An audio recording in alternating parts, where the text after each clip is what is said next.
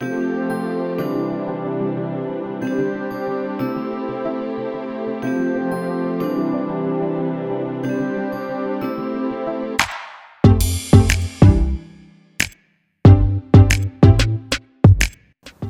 い皆さんこんにちは歌です。いかがお過ごしでしょうか？今日は8月31日水曜日です、えー先日の土曜日なんですけどよく山登りする N ちゃんと映画を見に行ってきたんですね。で僕と N ちゃんはねよく映画を見に行くんですよ、まあ、山登りとかそういうアウトドアで一緒に行く友達っていう印象もある方いらっしゃるかもしれないんですけど映画もまあまあ行くんですよね。なので僕の中だとまあデートでね映画行くってよくありますけど友達だと N ちゃんがね一番映画行くんですよね。で今回 N ちゃんから映画誘ってきたんですね。でその誘ってきた映画っていうのが「スワンソング」っていう何て言うんですかねゲイの映画なんですけどまあちょっとマイナー系な、まあ、単館映画系かなの映画を誘ってきたんですよね。でなんか珍しいなと思ったんです。こういう映画を誘ってくの。まあおそらくね僕が結構好きなんじゃないかなっていうので選んだっていうのとあとね、まあ、これから内容を話しますけど、まあ、N ちゃんもね興味持ちそうな内容ではあったわけなんですよ。で東京だと、まあ、家のね近くからだとね新宿でやってるんですけど新宿って結構大きな映画館がね多い中でこの映画はね小さい映画館のねシネマート新宿っていうとこでやってるんですね、えーつい最近の26日から始まったばっかりなんですけど、まあ、このシメシネマート新宿って伊勢丹の隣にあってビルのね飲食店とか入ってるビルの上なんですよね。で1と2の2つのスクリーンしかなくてしかもね小さい方の2でしたね。多分ね560人しか入らないほんと小さい映画館なんですよ。新宿でね映画見るっつったら大体巨大なスクリーンなのになんでわざわざこんな小さいとこなんだっていう感じなんですけど。まあでこの「スワンソング」っていう映画は主人公はねゲイのヘアメイクドレッサー。まあねあんまり日本で聞き慣れないですけど、まあ、ヘアメイクのね人なんですよね。でそれで活躍してきた人でこれね実在の人を取り上げてるんですね。であのノンフィクションじゃないんですけどその実在の人を使った物語っていうことなんですよ。でこの主人公はねパトリック・ピッツェンバーガーっていう人で通称ミスター・パットっていう人なんですね。であらすじをですねこの公式ホームページのイントロダクションからちょっと引用しますと、えーヘアメイクの現役生活を当の昔退き老人ホームでひっそりと暮らすパッドは思わぬ依頼を受ける。かつての顧客で町で一番の金持ちであるリタが遺言で、えーパッドに、えー、重賞っていうんですかねをお願いしているのだ。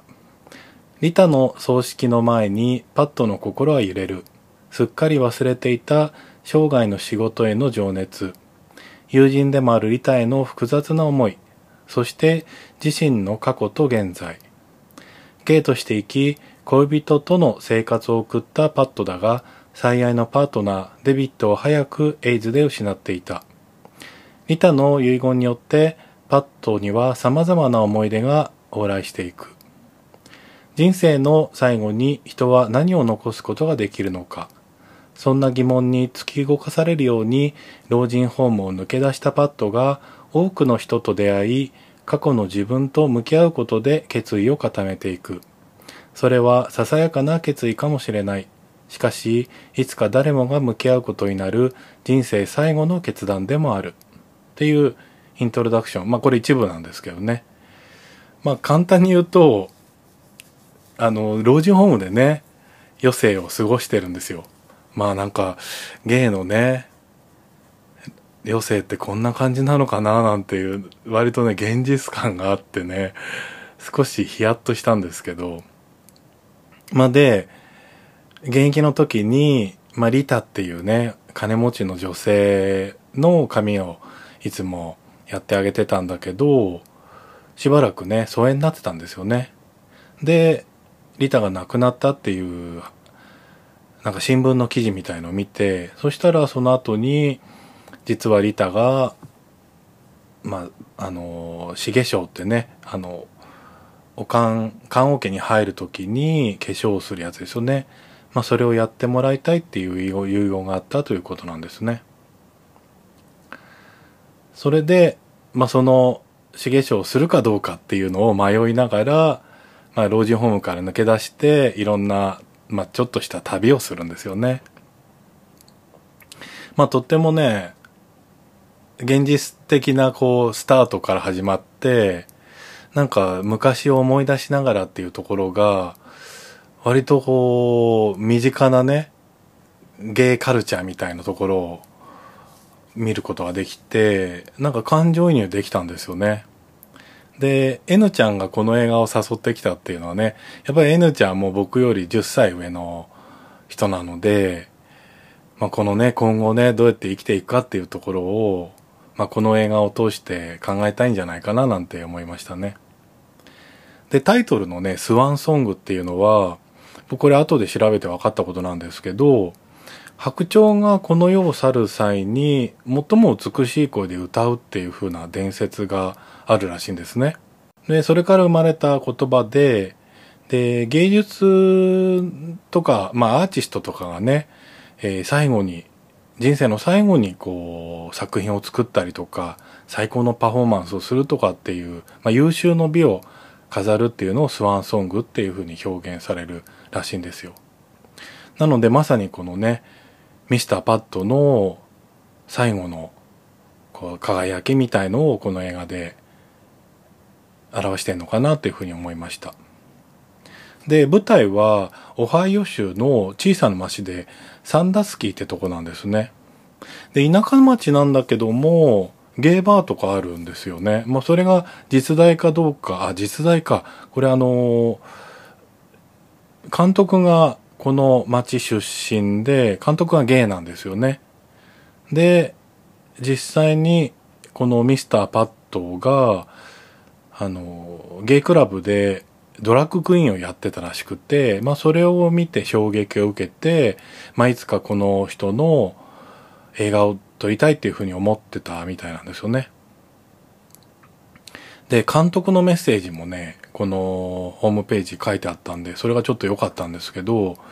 スワンソングは急速に消えていくアメリカの芸文界のラブレターなのだっていうふうに書いてあるんですね。で、これどういうか、まあ日本も当てはまるんですけど、こう、まあ、そこに書いてあったのはね、クイアであることが以前よりずっと受け入れられてきた矢先にっていうふうに書いてあるんですけど、まあ、クイアって表現はよくアメリカで使うかもしれないんですけど、まあ日本だとね、ゲイとかレズビアンとか、まあそういうのは、前よりね、受け入れられるような社会になってきたかなと思うんですけど、まあその一方で、まあ昔栄えてたコミュニティ、まあゲイバーとかね、こういうゲイクラブが、だんだんなくなっていくっていう、まあ、そういう話それでいいのかなっていう話なんですよね。まあいろいろねアプリがあったりとか、まあ、出会いの場も変わってくるのもあるしこのわざわざゲイバーで集まんなくてもゲイとして生きていくことが可能になってきてるっていうねこう昔は隠れてこうコミュニティを作ってそこで自分を本当の自分をこうねさらけ出して生き生きとするみたいなそういう文化があったんじゃないかなと思うんですけどだんだんそういうのがなくなってきてるんじゃないかなっていう。でここにもねこの映画にも出てくるバーがあるんですけど、まあ、それ実在のバーの名前だとザ・ユニバーサル・フルーツナッツ・カンパニーっていうあのゲイバーらしいんですけど、まあ、そこは実際なくなっちゃったのかな、まあ、そういうふうなものが寂しいねっていうような、まあ、それに対する思いも込めた映画なんじゃないかなというふうに思いましたね。まあ、なのでね、とても僕ら世代にはね、これが伝わりやすいっていうか、まあ、まさにね、ゲイコミュニティの中で生きてきた世代なので、まあ、それが最近、まあ、自分もね、実際はもう行かなくなっちゃってるっていうのもありますけど、まあ、だんだんね、なくなってきてるっていうのもあるし、まあ、一方でね、そのアプリとか違う形でゲイのつながりっていうのがあって、まあ、違う形に変わってきてるのを、まあ、受け入れられないところもありつつ、まあ、昔のそのゲイカルチャーみたいのももっと大切にしてもいいんじゃないかななんていうふうなのは見てて思ったりしましたね。はい、でこのパットを演じるのがあの、なんか見たことあるなぐらいな感じで、あまり認識できてなかったんですけど、まあ後でね、まあ、犬ちゃんがこの俳優有名な人だよね、みたいなこと言って、あ、そうだっけと思って調べてみたら、ウドキアっていうね、あのー、名優、なんていうんですかね、変わった役を得意とする、まあ、ホラーとかね、こう、殺人鬼とかね、そういうのが得意な俳優で、まあドイツ出身なんだけど、ハリウッドで活躍してきた俳優なんですよね。まあそのオドキアさんももうおじいちゃんで、まさにこの、こういう役をやるっていうのがね、ハマり役なんじゃないかなというふうに思いました。はい。まあ、でね、ゲイカルチャーというところでちょっと関連するお話ですけど、まあ、あの、少し前に予告はしましたけど、マドンナがね、2年前かな、50曲目のクラブチャート1位を取って、まあそれを記念にね、アルバムが出たんですよね。クラブミックス集っていうのが出て、えー、アルバムのタイトルがね、ファイナリー・イナフ・ラブ50ナンバーワンズっていうアルバムなんですけど、そのクラブチャートで1位になった曲を集めて、まあ、全部ね、短めのレディオミックスなんですけど、まあ、それがつい最近届いて、っていうことで、ちょっとね、マドンナについて振り返っていきたいなと思うんですけど、まあ、マドンナのこのクラブミックスだけの話でいくと、まあ、いわゆるね、クラブミックスされてないとか、まあ、クラブチャートでは1位になってないもので、まあ、シングルヒットしてるものもあるので、まあ、あの、それらも含めて、ちょっと、シングルなどを追いかけていきたいかなと思います。で、マドンナはね、デビュー、まあ、デビューアルバム、マドンナってタイトルのアルバムですけど、これは1983年に発売してるんですね。で、僕この当時はね、あんまり好きじゃなかった。好きじゃないっていうか、まだ僕幼かったし、10歳ですね。ああ、なんか、ちょっとエッチな感じの人が出てきたな、ぐらいな感じだったんですよ。で、2枚目のアルバムで、こう多くの人に知れてくるんですよね。僕はこの2枚目のアルバムぐらいから理解して、あ、マドンナいいかもって思ってきた記憶があるんですよ。なので1枚目のアルバムは後で振り返ったのかなぐらいな感じなんですけど、まあ、翌年の1984年にライカーバージンというアルバムが出るんですよね。で、そのアルバムタイトルと同じシングル、ライカーバージンがもう大ヒットするわけなんですよね。まあ、全米1位取ってますね。まあ、それまではまだ1位取れてなかったのかな。ここで初めて1位取ってますね。はい。そして、まあその後ね、映画も出るんですよね、マドンナで。映画のサントラとかにも参加してて、で、1986年にトゥルーブルーっていうアルバム出すんですけど、まあ、ここで特にね、日本へのアプローチが強まるんですよ。えー、特にね、パパドンとプリーチとか、トゥルーブルー、まあアルバムタイトルのね、シングルもあるんですけど、まあ、これね、CM とかにもね、結構使われてたマクセルの CM かな？カセットテープのね、マクセルだった気がしますね。で、僕このトゥルーブルーがね、すごいね、好きだったんですよ。マドンナをね、好きになるきっかけになったった曲ですね。まあ今でもね、トップ3好きな曲ぐらいに入るかなって感じですね。で、Open Your Heart とかもね、ヒットしました。で、僕ね、このアルバムの中でね、もう一つ好きなのがね、ライスラ・ボニータっていう曲なんですね。で、これは、まあ、ラテン調の曲なんですよ。まあ、ノンナが一番最初にラテン調を歌った曲じゃないかなと思うんですね。で、イスラ・ボニータっていうのがね、確か美しい島とか、美しい女性みたいな、まあ、ラテンの美しい女性みたいのを意味してるんじゃなかったかなと思いますね。あの、ミュージックビデオもね、すごい綺麗、マドンナがすごい綺麗だった気がしますね。はい。そしてまた映画、フーザットガールとかね、サントラ出してますね。そしてオリジナルアルバムだとね、4枚目。1989年に Like a Player が発売されるんですよ。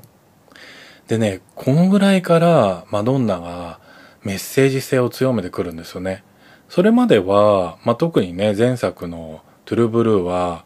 本当に世界中に自分を知らしめるために、割と興行成績を狙ったかのような曲調が多くて、で、まあ、ちょっとセクシーで、で、CM もバンバン出るし、なんかそんな、売り込むための活動してる印象はあったんですけど、なんかね、ライクアプレイヤーからね、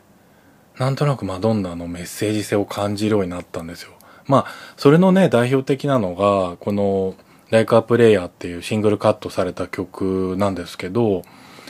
これね、僕、多分ね、一番好きな曲ですね。マドンナの中で。で、ゴスペル調の曲なんですけど、ミュージックビデオに、あの、まあ、キリストをね、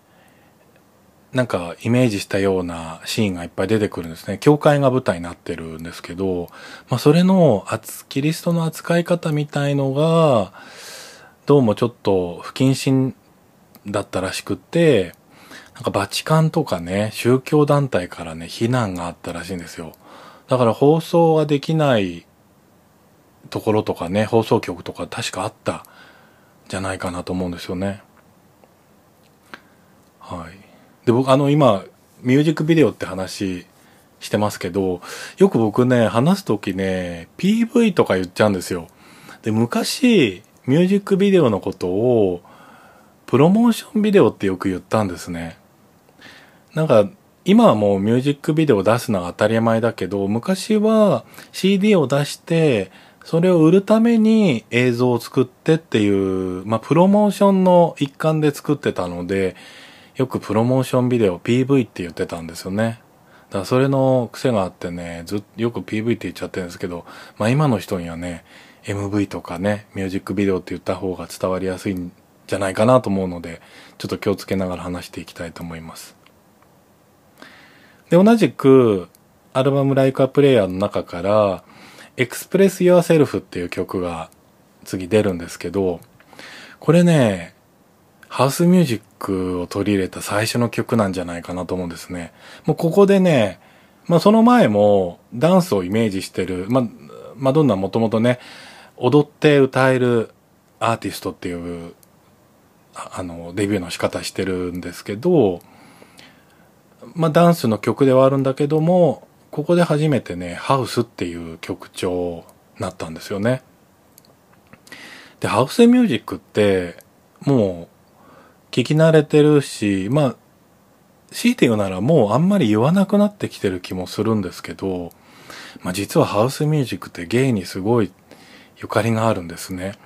あの、シカゴにあったゲイクラブっていうのに、あの、ウェアハウスっていうクラブがあったんですね。で、そこで、あの DJ のフランキー・ナックルスっていう、まあ大御所 DJ ですね。まあこの人が作ったクラブミュージックがこういうハウスっぽい感じなんですよ。もうフランキー・ナックルスが作った曲とかミックスした曲はまさにハウスなんですけど、まあで、そこから生まれたっていうのがあって、お店の名前のウェアハウスのハウスを取って、こういう曲調はハウスだっていう風に呼ばれるようになったらしいんですね。なので、ゲイクラブから生まれたのはハウス、ハウスなんですよ。っ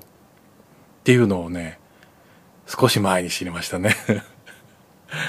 はい。皆さんもぜひ、あの、のんけの友達とかに自慢してください はい。で、えー、同じくライクラプレイヤーから、チェリッシュとかね、これね、ミュージックビデオ可愛い感じだった記憶ありますね。あとは、アルバム、オリジナルアルバムじゃないんですけど、また映画のサントラからなんですけど、I'm Breathless っていう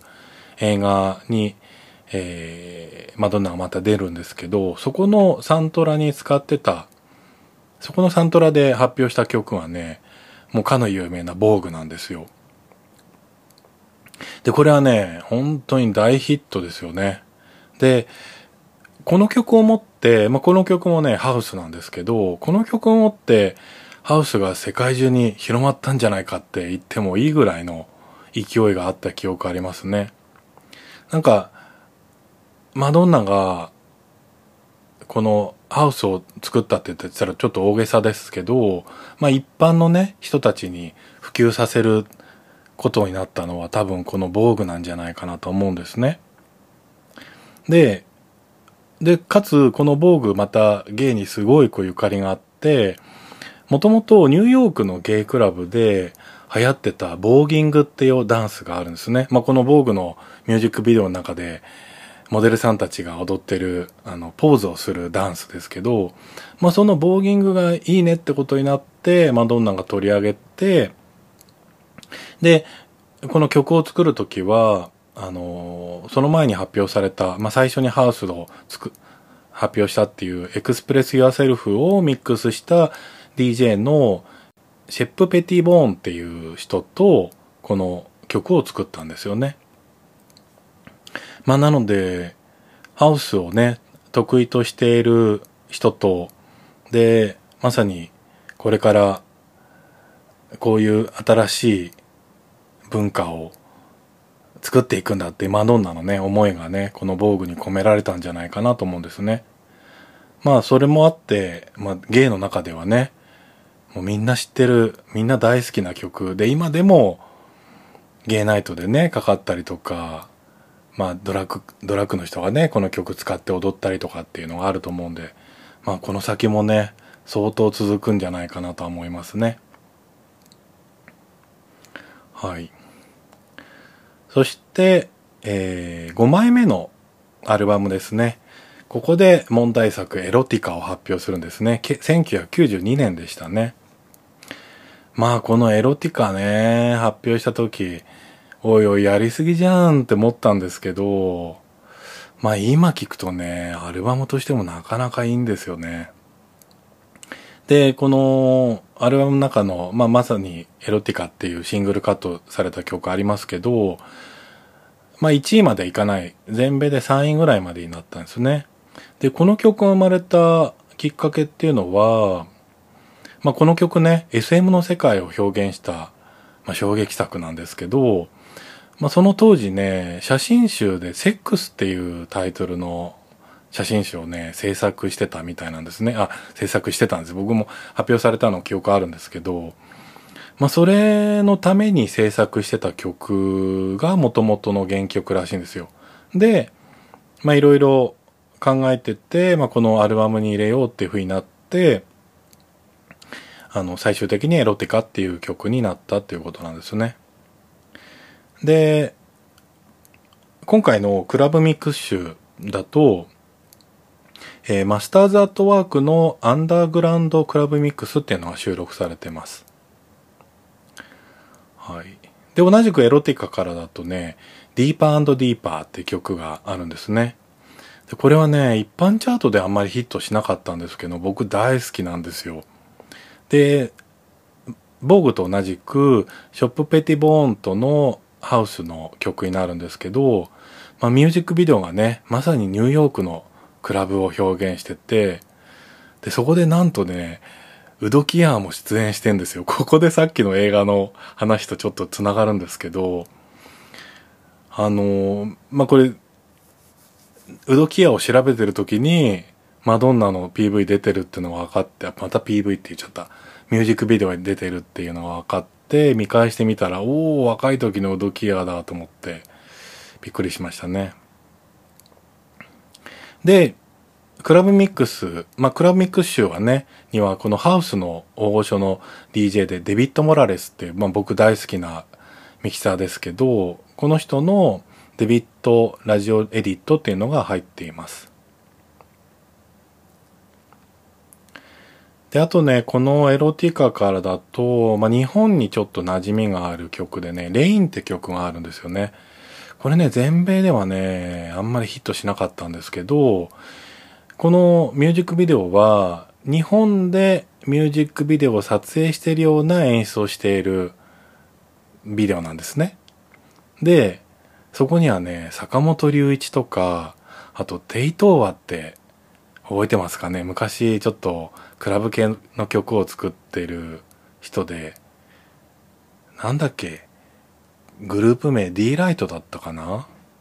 その一員の一人日本人でね。韓国系の日本人ですかね。テイトーアさんが一緒にこのミュージックビデオに出演してるんですよね。はい。で続いて6作品目のアルバムは「ベッドタイムストーリーズ」1994年に発売してますね。でここではねあのバラードなんですけど「テイカーバウ」って曲が1位取ってるんですけど、僕ね、バラードの中ではね、最も好きな曲ですね。映像もすごい綺麗だし、マドンナがほんと綺麗なんですよ。で、曲はね、ベイビーフェイスっていう、すごいメロディアスな曲を作るね、まあ当時人気あったシンガーソングライターがいるんですけど、まあ、この人との共作で、で、どうもね、マドンナ史上最長のビルボード7週連続1位を取ったらしいですね。まあなんかそんな記憶ありますね。まあ、ベストヒット USA 見てたかどうだかちょっと忘れちゃったんですけど、毎週チャートに出てきてて、また1位かみたいな、そんな感じでしたよね。で、同じく、えー、アルバムタイトルのベッドマ、ベッドタイムストーリーズ、ストーリーっていう、えー、曲があるんですけど、まあ、これもね、全然全米ヒットしなかったんですよ。多分ね、このアルバムはね、テイカーバーしかヒットしてないですよね。あとは全然ヒットしなかった。で、これはね、クラブミックス集には、シークレットと共に、あの、野郎系 DJ の前もちょっとご紹介したジュニアバスケスよるミックスが収録されてるんですね。で、シークレットっていう曲のジュニアバスケスのミックスと、で、同じくベッドタイムストーリーのジュニアバスケスミックスをこう2曲続けてね流す DJ が当時は結構いたっていう風なことが書いてありましたね。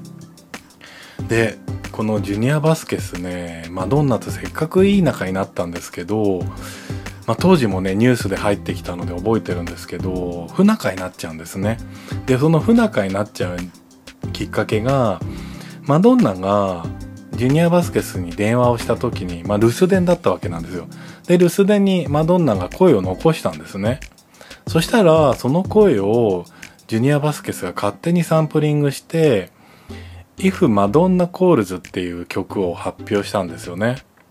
まあ大した曲じゃない気がするんですけど、それをね、勝手にやったってことでね、マドンナがお怒りになってね、どうも不仲になったんですよ。まあでも、このミックス集はね、マドンナが曲選んでるんですけど、2曲、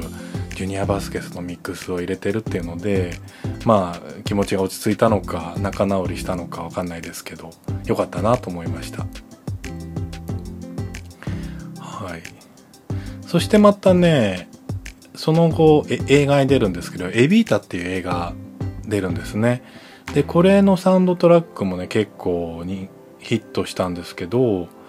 Don't Cry for Me Argentina っていう曲とかね、これも結構ミックスとかクラブで流れてたかなと思います。はい。というのでねまだこれねマドンナの半分ぐらいしか話してないんですけど、まあ、今日はね前半だけちょっとお話ししてまた次回今度後半の最近までのねマドンナについてちょっとお話したいなと思います。ではまた次回お会いしましょう。さよなら。